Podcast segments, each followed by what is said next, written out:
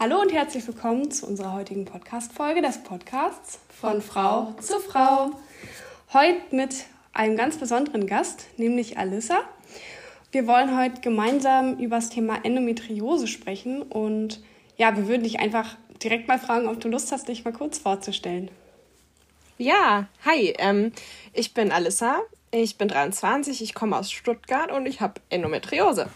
Ähm, ja, ich habe mich mega gefreut, dass ihr mich heute eingeladen habt. Ich bin Studentin noch und ähm, seit ich meine Diagnose gekriegt habe, bin ich ganz aktiv im Bereich Social Media, so ein bisschen, versucht da Aufklärungsarbeit zu machen und mich zu vernetzen und habe gemerkt, als ich den Account gestartet habe, dass es viel Redebedarf gibt über das Thema und ähm, deswegen bin ich umso glücklicher, heute hier zu sein und mit euch darüber zu reden.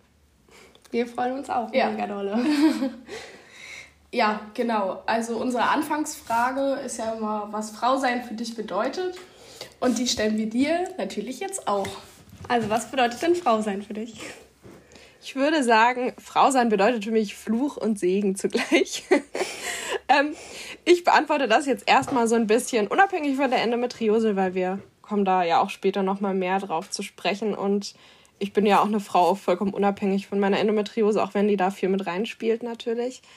Ähm, Frau sein bedeutet für mich stark sein. Weil ich finde, wir Frauen müssen immer ein bisschen schlauer und mutiger und fleißiger und lauter sein, weil die Dinge wie Kom Kompetenz oder ähnliches Männern einfach meistens von Natur aus unterstellt werden und wir uns das erarbeiten müssen. Und wir irgendwie immer uns viel mehr beweisen müssen und immer wieder stark sein und für alles kämpfen. Und ich bin total stolz darauf, wie ich selber und wie andere Frauen das machen, weil Bequemlichkeit gibt es bei uns nicht so richtig. Und deswegen ist Frau sein für mich immer stark sein eigentlich. Hm. Ja. wir lassen das einfach mal so stehen. Wir finden es nämlich immer ganz toll, weil unsere erste Podcast-Folge, da ging es ja auch darum, was Frau sein für uns bedeutet. Und deswegen fragen wir immer jede Frau. Und wir lassen es einfach so ganz ohne Kommentar stehen und freuen uns da nochmal einen ganz anderen Blickwinkel auch von dir bekommen zu haben. genau, und unsere Sehr erste cool. Frage, die wir, die wir jetzt so heute so ein bisschen mit dir besprechen wollen, ist, was ist denn überhaupt Endometriose? Und ja, vielleicht du bist so Expertin, vielleicht kannst du erstmal so ein bisschen was erzählen. Wir haben uns natürlich ja, auch vorher klar. informiert. Aber natürlich würden wir jetzt erstmal das Wort an dich übergeben klare Sache. Ähm, es ist auch echt ganz schön komplex. Als ich meine Diagnose gekriegt habe, dachte ich erstmal so, Endo was? Hä? Das kann ich niemals aussprechen und kann ich mir bestimmt auch niemals merken. Ist natürlich inzwischen klar anders, aber ähm, ich erkläre es vielleicht einfach mal kurz. Es ist auch irgendwie ganz schön komplex. Es ist auch noch gar nicht so arg erforscht, deswegen habe ich das Gefühl, die Definition erweitert sich auch auf jeden Fall immer noch weiter und stetig. Ähm, aber ich versuche das einfach mal jetzt so ein bisschen knapp so zusammenzufassen.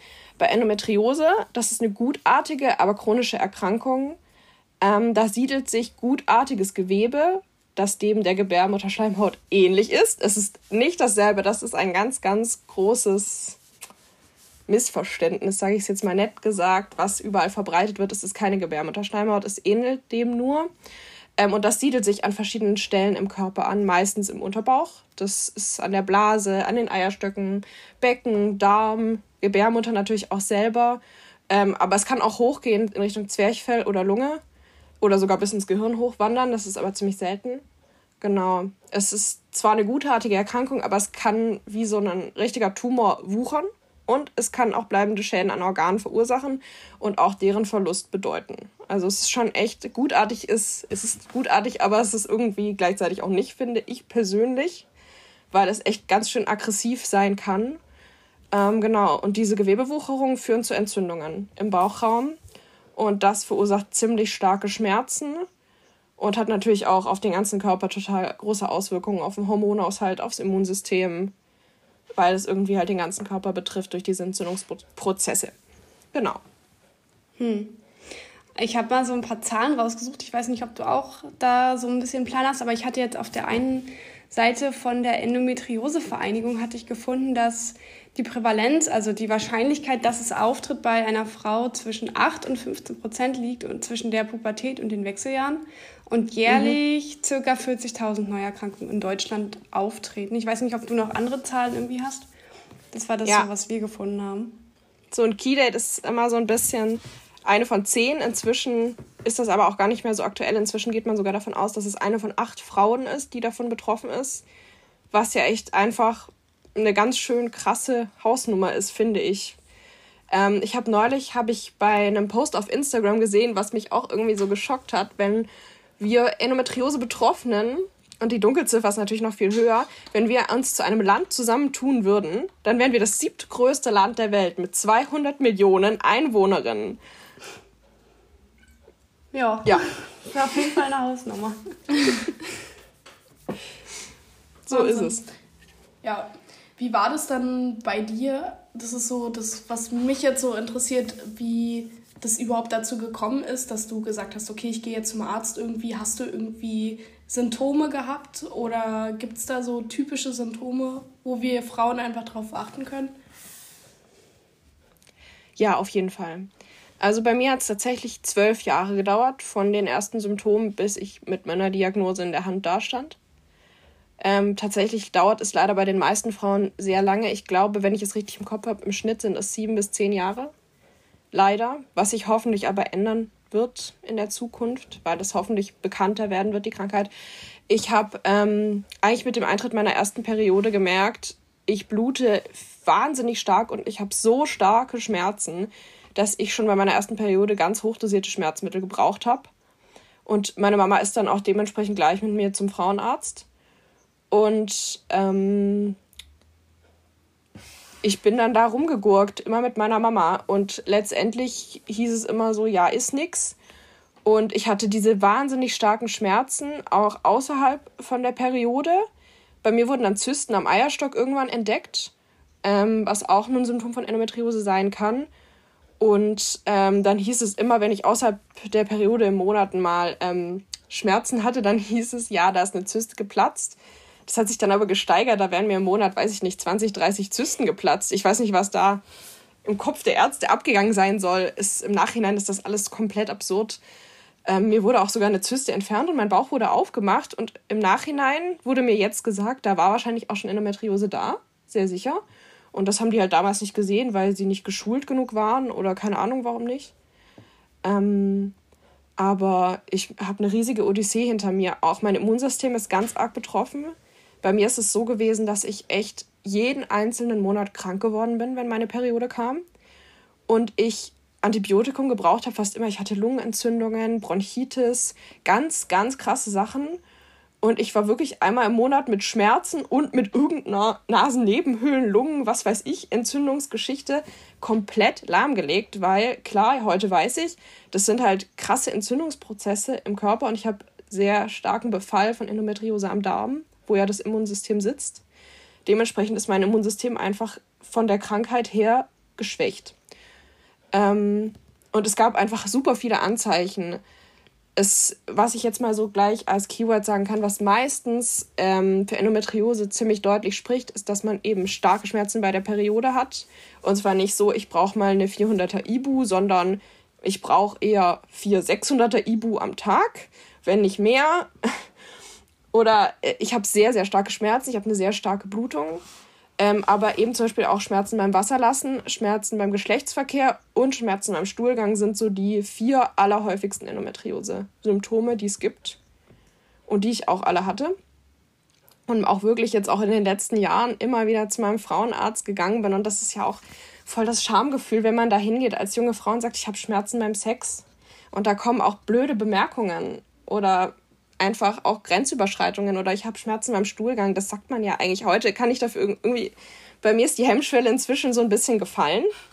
ähm, aber damals, so mit 18 oder so oder mit 17, das war mir todesunangenehm und ich bin immer wieder hin und habe es gesagt und habe dann letztendlich immer zu hören bekommen, ja, ist normal. Aber es ist natürlich nicht normal. Und ähm, ich bin dann letzten Mai bei meinem Frauenarzt gewesen und saß wieder da und habe wieder alles gesagt. Und dann, ich bekomme auch, oh ja, ich bekomme auch immer schon von meinen, ich war schon bei verschiedenen Gynäkologen, zu hören, dass ich ähm, eine ganz komische Gebärmutter habe. Die wäre, die würde ganz seltsam aussehen. Auch hässlich, habe ich auch schon gehört. Ähm, heute weiß ich, ich habe zu Endometriose noch die böse kleine Schwester der Endometriose, Adenomiose. Das ist eine Subform sozusagen von der Endometriose. Da ist die Endometriose in der Gebärmuttermuskulatur drin, also in dem Organ drin. Das ganze Organ ist krank, das kann man auch nicht behandeln. Und deswegen sieht die so aus. Und als ich im Endometriosezentrum war, hat der Arzt dort gesagt, Mensch, ihre Gebärmutter sieht wirklich lehrbuchmäßig aus wie eine Adenomiose. Und ich saß in diesem Stuhl und dachte, komisch und hässlich, alles klar. Könnt ihr euch ja vorstellen. Ähm, ja, und ich bin dann im Mai, hat er dann gesagt, vielleicht haben sie Endometriose, aber warten wir mal noch ab. Und dann habe ich gedacht, ich warte jetzt nicht weiter ab und habe in Eigeninitiative einen Termin im Endometriosezentrum ausgemacht. Auf eigene Faust und dadurch meine Diagnose gekriegt. Ja. Krass. Ja. Es war eine krasse also Zeit. ja, ich muss auch sagen, ich berührt das echt. Also es ist echt Wahnsinn, was du da so durchmachen musstest auch. Und vor allem, also ich kann mir das echt gut vorstellen, was man da, also ich habe auch so ein paar Erfahrungen mit Ärzten, wo man dann irgendwelche Diagnosen in Anführungsstrichen kriegt oder irgendwelche Sachen an den Kopf geknallt, wo man sich nur so denkt am, im Nachhinein, also für einen Arzt, das muss man sich mal echt, ja. echt mal reinziehen. Also ich will hier nicht die Ärzte verteufeln, es gibt sicherlich auch viele sehr, sehr gute Ärzte, aber ja, das wird halt alles immer so abgestempelt. Ach, da ist, wie du schon gesagt hast, da ist nichts, das kann nicht sein, ist alles in Ordnung. Ich finde halt grundsätzlich auch erstmal wichtig, dass wenn gerade wenn auch eine junge Frau, so wie du es halt warst, oder ich meine, du warst ja noch ein Mädchen im Endeffekt, eine ganz, ganz junge Frau, wo es halt so angefangen hat, dass man da erstmal auch ernst genommen wird von den Ärzten und dass man wenigstens auch mal zu hören bekommt, okay, du hast Schmerzen, wir gucken mal, wir versuchen dir irgendwie bestmöglich zu helfen. Also das finde ich halt alleine ja. schon total, ja, absurd. Also ja, total. Also ich muss auch sagen, ich, wenn ich jetzt im Nachhinein auf vieles zurückgucke, als ich dann, ähm, da war ich glaube ich erst 13, als ich mit meiner Mama dann bei meiner ersten Frauenärztin war, da hat die dann als Therapie sich überlegt gehabt, ich nehme dann die Pille, wegen der Zysten, wegen der vielen auch. Und dann meine Mama dachte halt wahrscheinlich. Ja.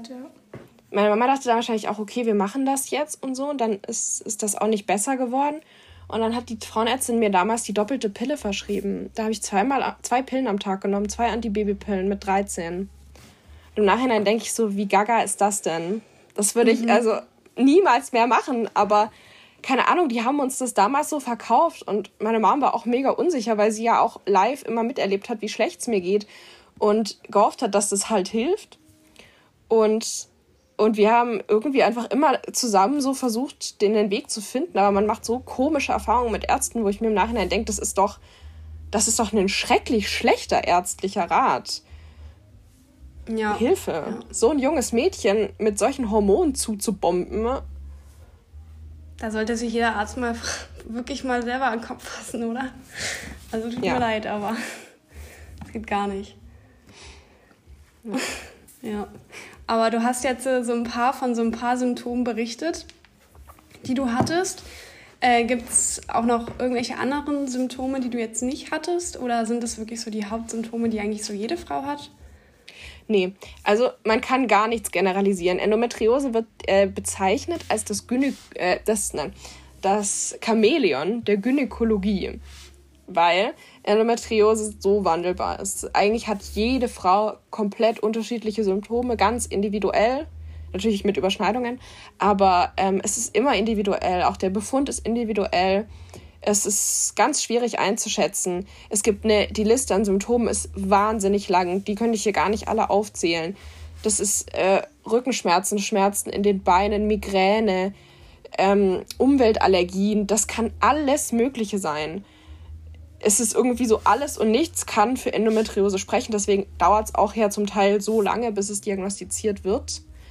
Ähm, aber diese vier Sachen, die ich jetzt vorhin genannt hatte, sind sehr, sehr häufig oder sehr, sehr oft. Auf jeden Fall zwei davon oder drei davon oder auch nur eins davon sind ähm, sehr häufig der Fall und sprechen eben eindeutig und ganz klar für Endometriose. Und deswegen finde ich persönlich, sollte es trotz dieser individuellen Symptome, die man haben kann, eigentlich trotzdem viel schneller gehen, dass es diagnostiziert wird. Aber es kann sich ganz, ganz unterschiedlich äußern. Und das ist auch komplett schwer zu fassen, weil der Befund letztendlich oft auch gar nichts mit den Schmerzen richtig ähm, direkt so zu tun hat. Es gibt Frauen, die haben nur einen ganz kleinen Herd an der Beckenwand zum Beispiel. Und die haben so starke Schmerzen, dass sie ohnmächtig werden von den Schmerzen, dass sie erbrechen müssen von den Schmerzen. Wirklich ganz, ganz schrecklich. Und es gibt Frauen, die haben alles voll und die haben gar keine Schmerzen aus irgendwelchen Gründen. Warum das so ist, weiß man aber auch nicht. Wie gesagt, unendlich unerforscht. Ja. Ja, es ist echt, echt, also so, ich, also ich wusste das gar nicht so, dass es echt so krass ist irgendwie auch, ne? Ja. Also ich finde es auch echt, also ich hatte mal, oh, durch irgendwen habe ich von der Erkrankung das erste Mal gehört. Ich weiß gar nicht, wie wir darauf gekommen sind. Ich glaube mit Freundinnen oder so. Und da wusste ich auch gar nicht, was das überhaupt ist. Und dass es auch so unbekannt ist, dass es so viele Symptome gibt, dass so viele Frauen wahrscheinlich gar nicht wissen, dass sie es haben, obwohl sie so mega viele Schmerzen haben oder auch diese ganzen Symptome, die du berichtet hast, die man gar nicht so richtig direkt so zuordnen kann. Ja, also ich wusste vor dem Podcast, bevor du gesagt hast, hey, guck mal, habe ich mich da noch nie mit befasst und habe da auch ehrlich gesagt noch nie was von gehört und konnte mir da auch gar nichts drunter vorstellen.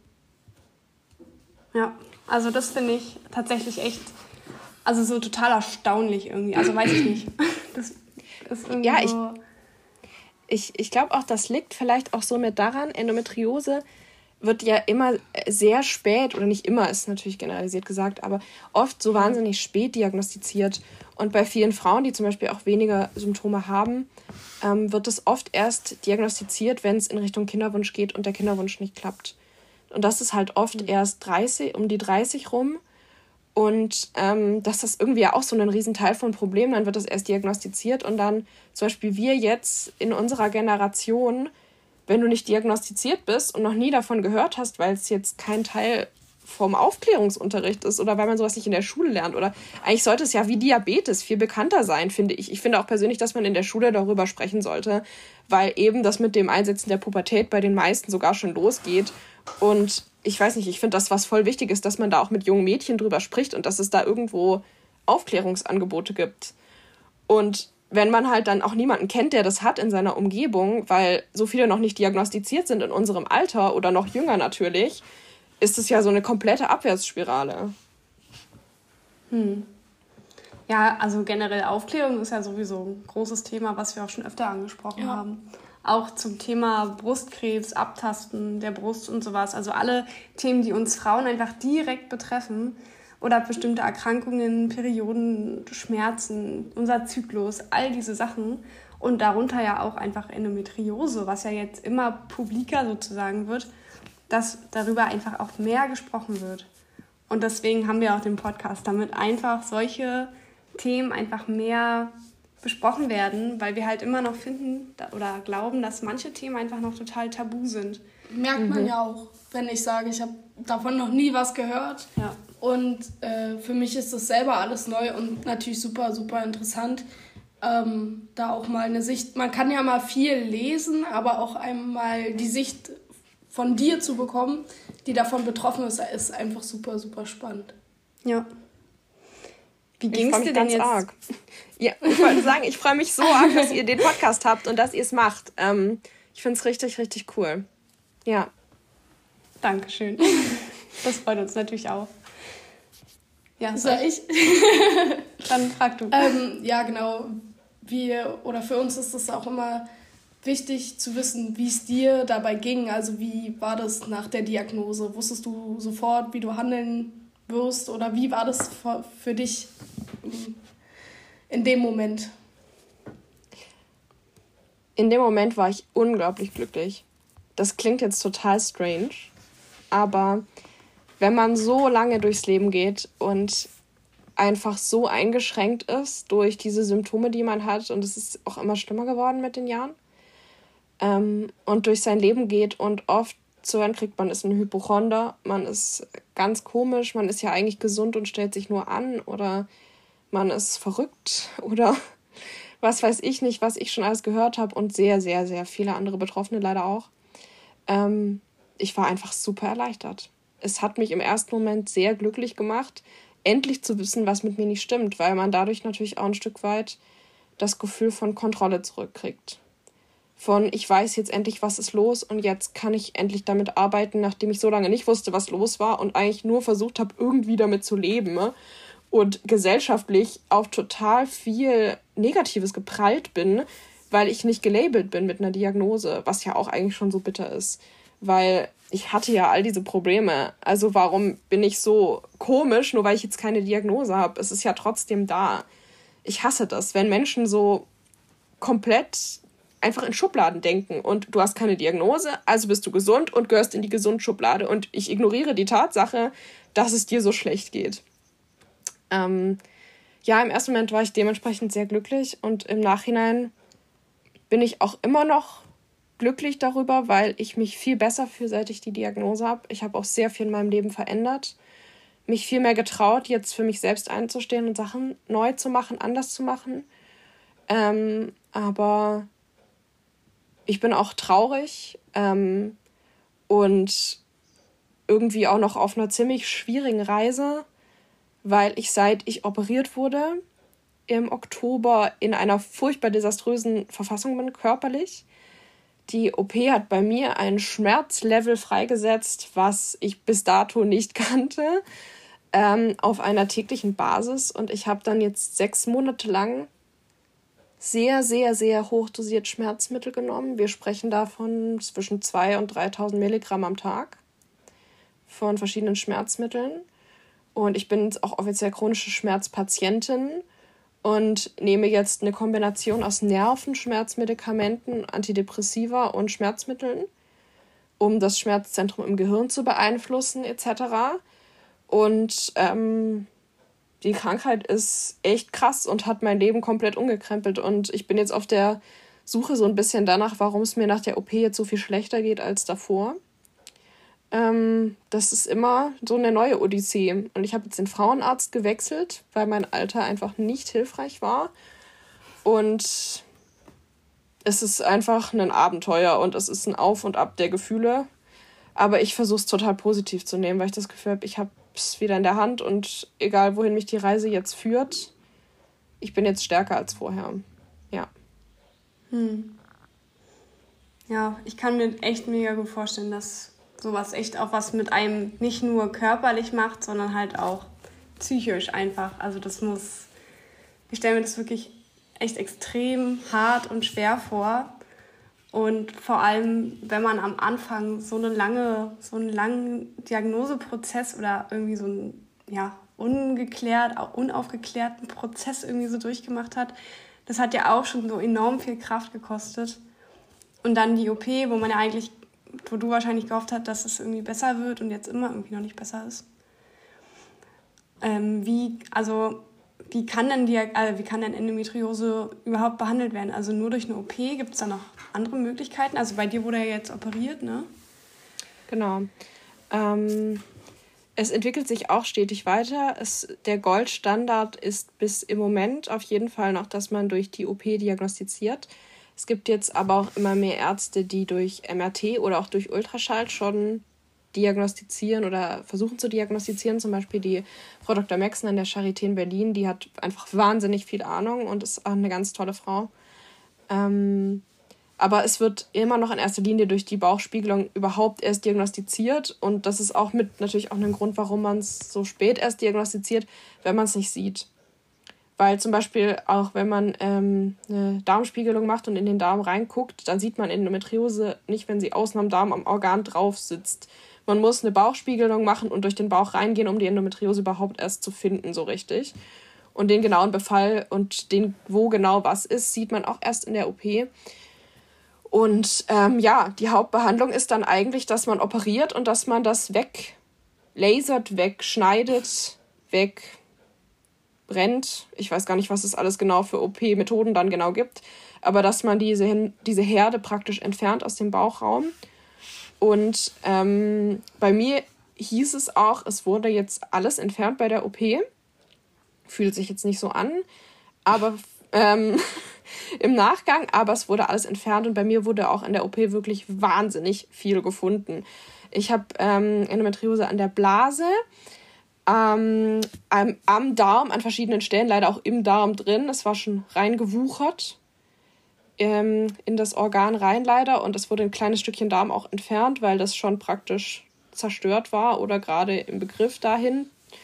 Und an den Beckenwänden im Douglas-Raum zwischen Gebärmutter und Darm in der Gebärmutter selber, also Adenomiose.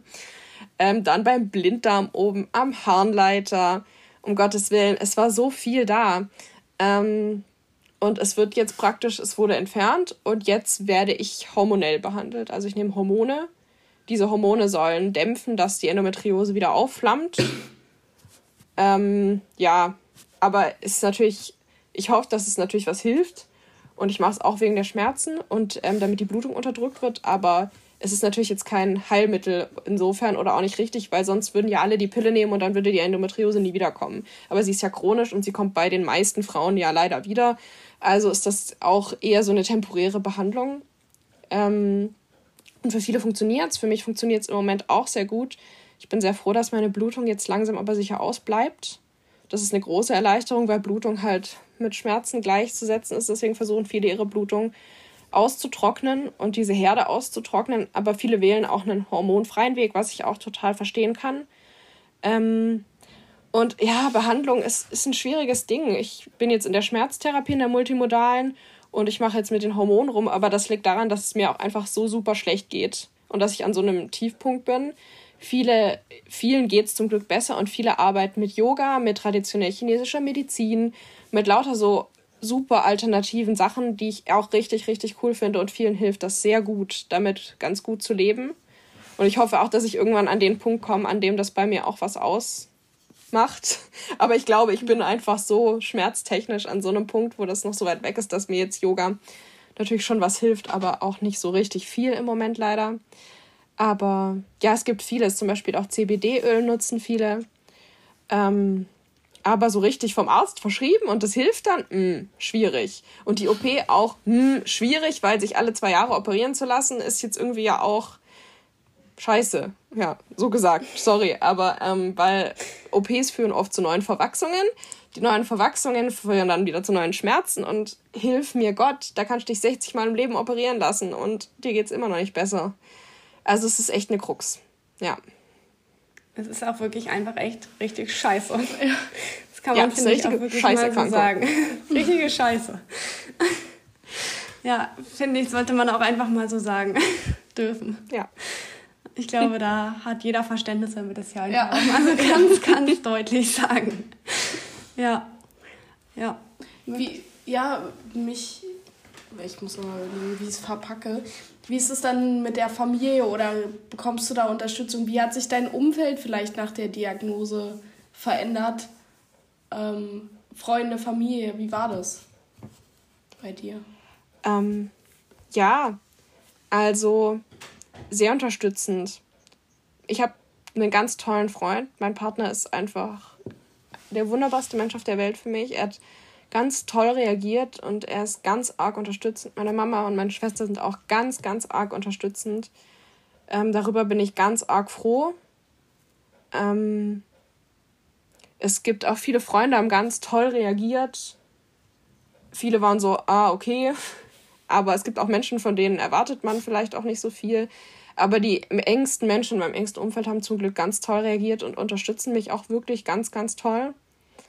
Ähm, was mir aber wirklich so in meinem Umfeld am meisten geholfen hat, war ein Umfeld, was ich mir neu geschaffen habe.